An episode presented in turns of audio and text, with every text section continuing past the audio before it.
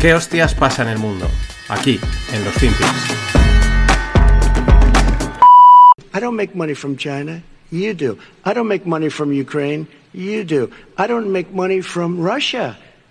You made three and a half million dollars, Joe, and your son gave you. They even have a statement that we have to give 10% to the big man. You're the big man, I think.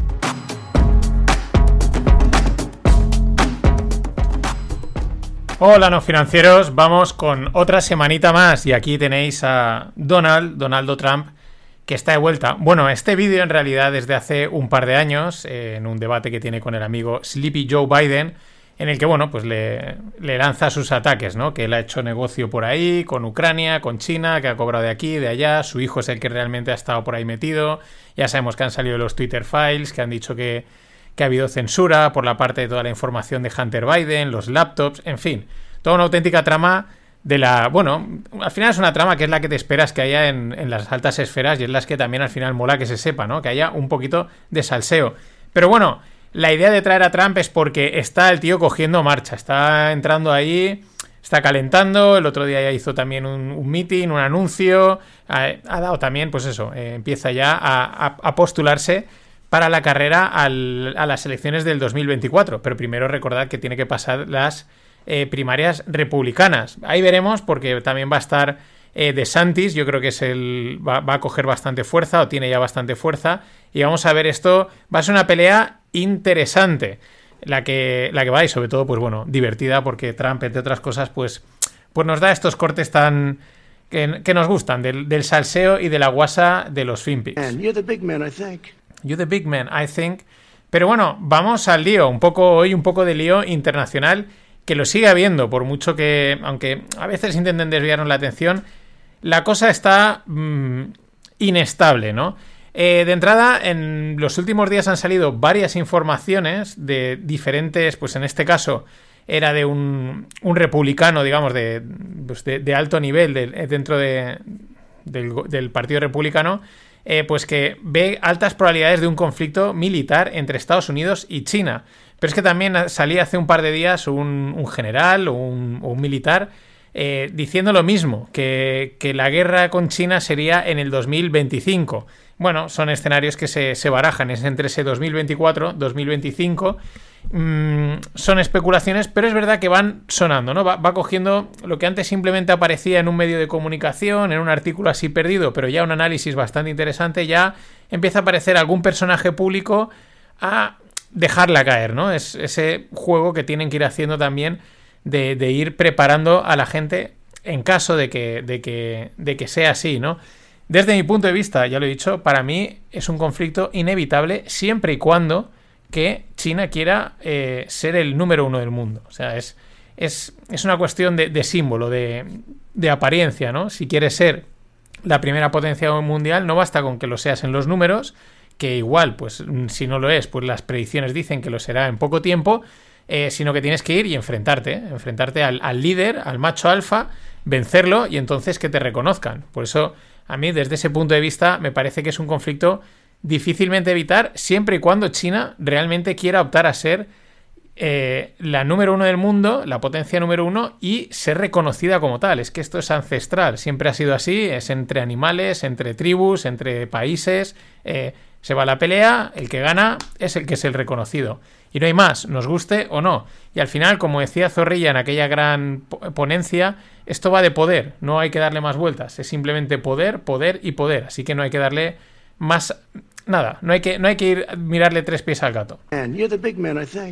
Pero es que mientras, en el horizonte un poco más lejano, aunque, estamos, aunque se habla de eso, de 2024, 2025, eh, en el de China, Estados Unidos, que realmente estará por medio Taiwán, eh, pues tenemos el tema de Israel y Irán.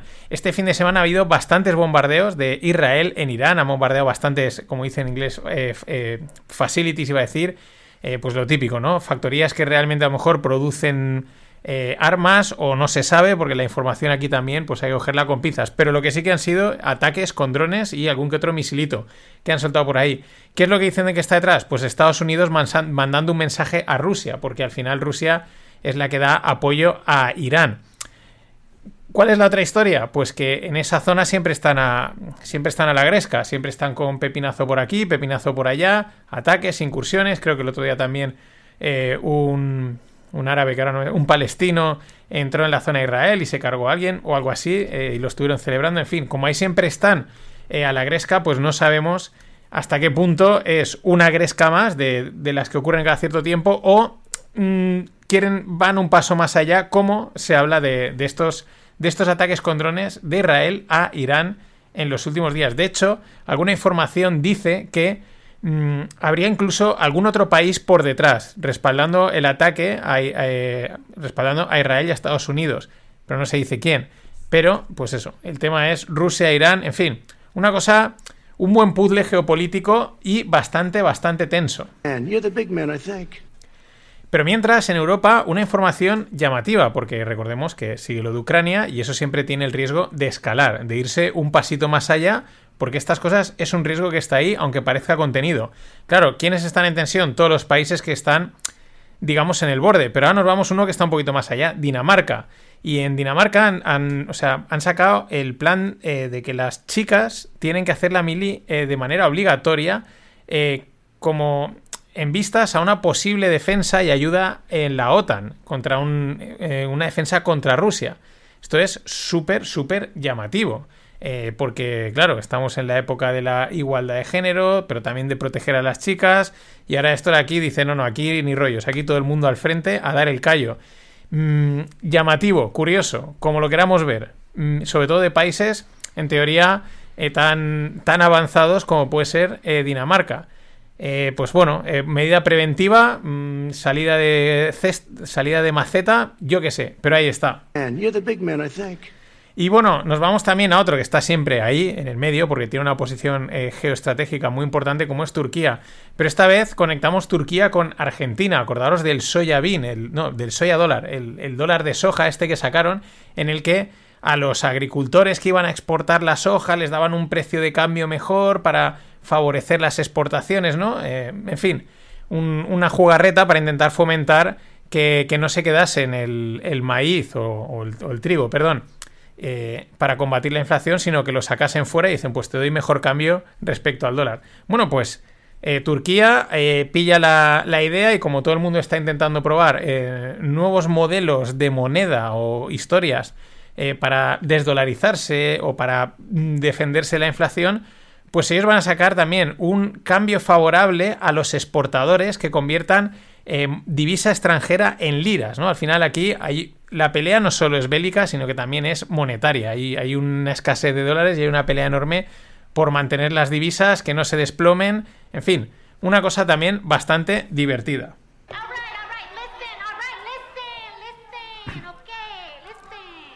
Y bueno, eh, quedan las últimas 24 horas para ser cofundador del club no financieros. Ya sabes, dentro del club, ¿qué tenemos? Pues todas las lupas que voy publicando, todas, las, las abiertas y las privadas. Eh, también los fines de semana envío algo más. Esta semana era un vídeo sobre Circle, otras veces hago, el otro día hablaba de Zoltan y Rubini. Bueno, diferente contenido para ir eh, ampliando la parte de los FinPix y viendo un poco qué hacemos, dónde metemos la pasta, etcétera. Ahora estamos planteando una cartera con lo que serían las nuevas FAN. Y eh, pues eso, todo eso, pues un espacio pues para invertir 4x4. Aquí va, entran todos, seas dividendero, seas indexado, value, eh, quant o lo que sea. Aquí hacemos un paquetito y porque somos todos somos no financieros mientras se muestre lo contrario. Ya sabes, últimas 24 horas para hacerte cofundador del club no financieros. Y siguiendo con esta con la movida internacional, pues China, ¿no? Que como va a reabrir o se está reabriendo, pues ya hay bastante consenso en que eso es un problema de inflación, porque China va a exportar inflación con esta, con esta apertura. Eh, que hay quien diría que sería parte del plan de China, ¿no? Reventar eh, a Occidente a través de la inflación. Hombre, la inflación nos está reventando, evidentemente, pero bueno, ese sería un problema para Powell, ¿no? Eh, si ahora vuelve a subir la inflación, pues volvemos a tener un problema, sobre todo ahora que habíamos tenido pues como un par de meses de relajación en, la, en los datos de inflación. Alguien hablaba hasta de desinflación, pero ya esto ya empieza a... Esta relajación ya empieza un poco a desmoronarse. Por ejemplo, en España ha salido la inflación de enero y sube al 5,8. Se esperaba como un 5 y pico, o sea, un 5,5, un poquito menos, pero ha salido mm, más de lo esperado. Pero sobre todo la subyacente, que se va a un 7,5, que es la, la core, ¿no? La core inflation que se dice en inglés. Lo cual, pues no mola, ¿no? Es como que vuelve a retomarse, eh, ya decía, esa relajación que teníamos y era es un poco lo que ya muchos empezaban a prever, vale, nos hemos relajado, pero esto va a empezar otra vez a subir. Eh, la, parada de la inflación no había parado, valga la redundancia. De hecho, lo preocupante es que de ese 7,5, la principal parte de la inflación viene por la comida, la comida procesada, lo cual, pues, eh, malísimo, ¿no? Porque eso no se puede, no podemos evitarlo, no vas, a, no vas a dejar de comer. Aunque bueno, tal y como están últimamente algunos políticos, seguro que en breve pues te recomiendan no comer y simplemente respirar en ciertas zonas que con lo que respires te vas a alimentar de sobra. Y pues mola mirar a España y mola mirar a Alemania, ¿no? Son como dos caras de una misma moneda, que es, esta, es Europa eh, Alemania porque somos de digo España porque somos de los países del sur y puedo decir de España y Alemania porque es el motor de Europa.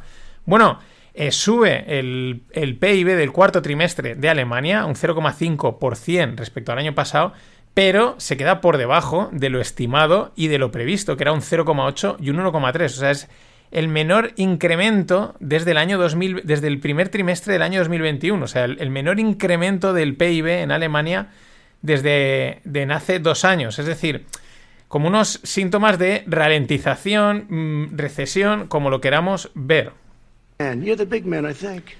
Y de Alemania, pues nos vamos un poquito más arriba. Nos vamos a Suecia, ¿no? Y aquí ya las cosas pintan un poquito peor. O sea, empiezan a ver eh, datos de el PIB cayendo bastante y también el menor gasto eh, en, sales, en ventas eh, minoritarias, ¿no? Lo cual, pues indican, como alguien, como decía JR, si esto eh, apuntaba, decía, si no será un canario en la mina, ¿no? Si no es un... un Suecia puede estar funcionando como un indicador adelantado de lo que puede estar viniendo a Europa, de la famosa recesión, que poniéndole un toque de humor, pues es esta recesión está siendo más lenta que el caballo del malo, ¿no? Porque la llevan avisando un montón de tiempo y ahí estamos, y ahí estamos. Pero van apareciendo datos de ralentización o, en el caso de Suecia, de casi profunda recesión. Pero claro, eh, cerramos con eso. Eh, esta combinación de datos, mm, pues hacen que eh, se empiece a dudar de esta desinflación, ¿no? De esto que mucha gente ya se está subiendo al carro de, vale, ya ha pasado, hemos marcado techo en la inflación y nos podemos relajar. Va a volver a bajar y todo tranquilamente, ¿no? Eh, pero sin embargo, no, tenemos estos datos de España de, inflación, tenemos los datos de, de, ralentización de Alemania y de, recesión en Suecia. Eh, entonces ya, por ejemplo, desde el otro lado del charco, desde la Fed, pues Timiraos, que es el speaker de, la Fed últimamente, el que va un poquito por delante, pues ya empieza a decir que bueno, que igual esto ha sido, eh, como dice aquí, short-lived, ¿no? Que bueno, que ha sido una pequeña pausa, algo más tranquilo, que empiezan a dudar, empiezan a meter un poco de aventurar que, igual la inflación vuelve. Esto es, en pocas palabras, lo que dijo nuestro amigo DJD Solomon y también nuestro amigo Diamond de JP Morgan. Eh, DJD Solomon, que es el CEO de Goldman Sachs, que dijeron ya hace en noviembre, a finales de noviembre, que iba a haber una parada en los tipos de interés y luego se volverían a retomar las subidas, que es muy parecido a, lo que está pasando con la inflación, porque querían ver primero qué es lo que pasaba con estas subidas de tipos, cómo impactaban la economía y luego retomar la marcha. Y más o menos eso es lo que se está cumpliendo. Pero claro, esperanza en el horizonte siempre hay y que deje de pasar la incertidumbre, pues es lo que se busca y por eso es lo que más se oye. Así que nada más. Acordaros, últimas 24 horas para haceros del club no financieros, que cada día mola más. Hasta mañana. Always look on the bright side of life. Always look on the light side of life.